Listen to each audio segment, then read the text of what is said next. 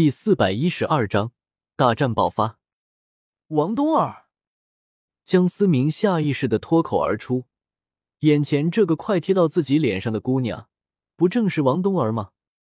谁是王冬儿？我是唐舞桐。唐舞桐有些疑惑的看着江思明。江思明，你就是思明叔？果然和老爹挂在墙上的画一模一样，好帅哦！小丫头一脸花痴的看着江思明，仿佛看见了什么新大陆一般。小三这个家伙还真是会玩虐。江思明有些无奈的摊了摊手，他现在有些怀疑，是不是因为当初他和小五之间发生的那些变故，让唐三有了灵感，才让唐三对于自己女儿在情感也制造出这么多波折。思明叔，我们现在要去哪呀？你说吧，老爹让我都听你的。唐舞桐一脸乖宝宝的样子。靠，小三那个家伙还真会甩锅。江思明看着眼前这个可爱的大侄女，心里不觉得还有些欣喜。虽然之前对方以王冬儿的形态出现在自己面前，但毕竟不认识自己。走吧，我还是真有些期待霍雨浩看见你的表情。霍雨浩又是谁？为什么我感觉对这个名字很熟悉，但又想不起来是谁？唐舞桐一脸好奇宝宝的样子，到时候你就知道了。三哥，你说咱们这么做，是不是有些对不起舞桐？毕竟他们两个也算是两情相悦吧。宁荣荣有些纠结的看着唐三，这件事他也算是有参与，心里面还是有些过意不去的。这也算是对他们的一种考验吧。毕竟我也就这么一个女儿，可不能托付给负心汉。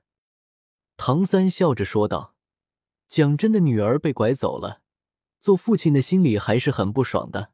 这么做也算是有自己的小私心，算是给这个骗走自己女儿的家伙一点小小的报复，是吗？我怎么感觉三哥，你现在有一种得手了的感觉？”宁荣荣古灵精怪的眼睛转了转，打趣的说道。可可，心思被看穿了的唐三有些小尴尬，轻咳了两声。先不谈这件事情，前段时间大陆被一位面入侵，就是被那个叫霍雨浩小家伙搞出来的，这倒是给了我一个灵感。神界如今已经到了饱和状态，再想提升已经有些不现实了，唯一的方法只能是拓宽神界。这一点毁灭那个家伙虽然早就提出来。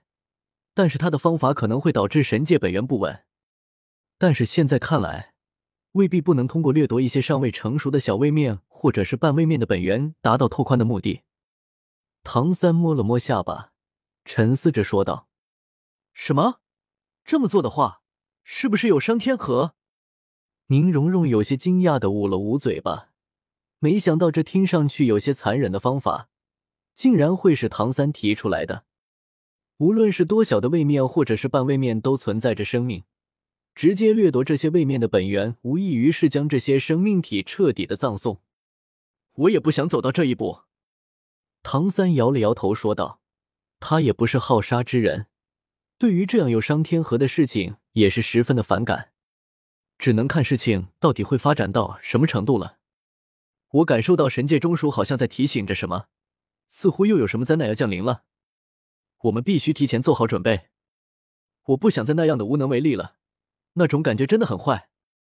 唐三望着神界祥和的天空，似笑非笑的说道：“真的又会那样吗？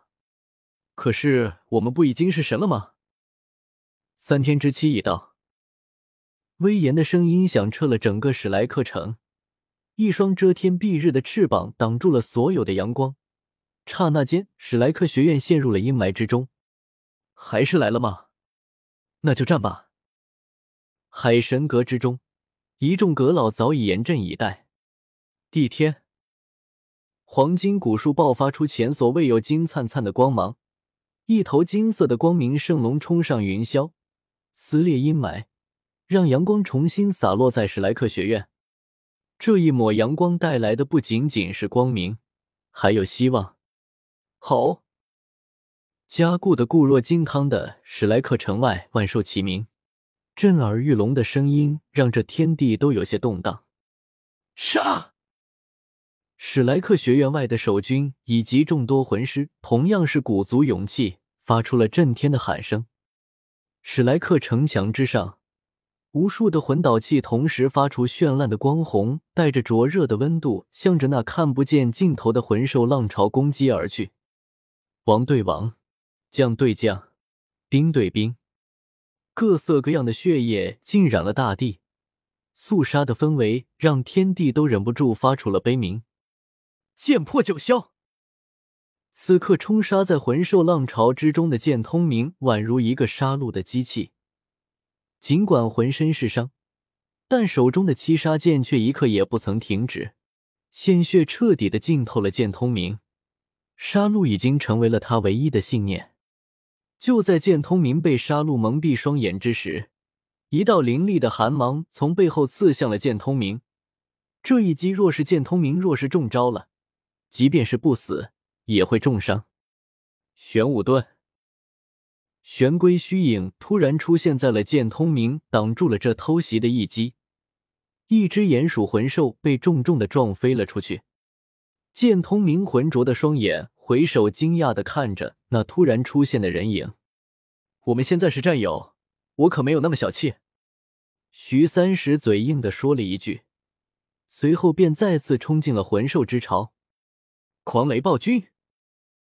就在剑通明愣神的时刻，更多的魂兽冲了上来，恐怖的雷电瞬间将这些冲上来的魂兽电为灰飞。学弟，就让我们并肩作战吧！贝贝全身裹挟着雷霆，如同天地间的雷电战神。杀！剑通明战意攀升到了顶点。原本有些虚化的七杀剑，再次变得无比凝实。老家伙，你这是在燃烧生命啊！帝天背后升起了日月双轮，如同主宰天地意志一般审视着穆恩。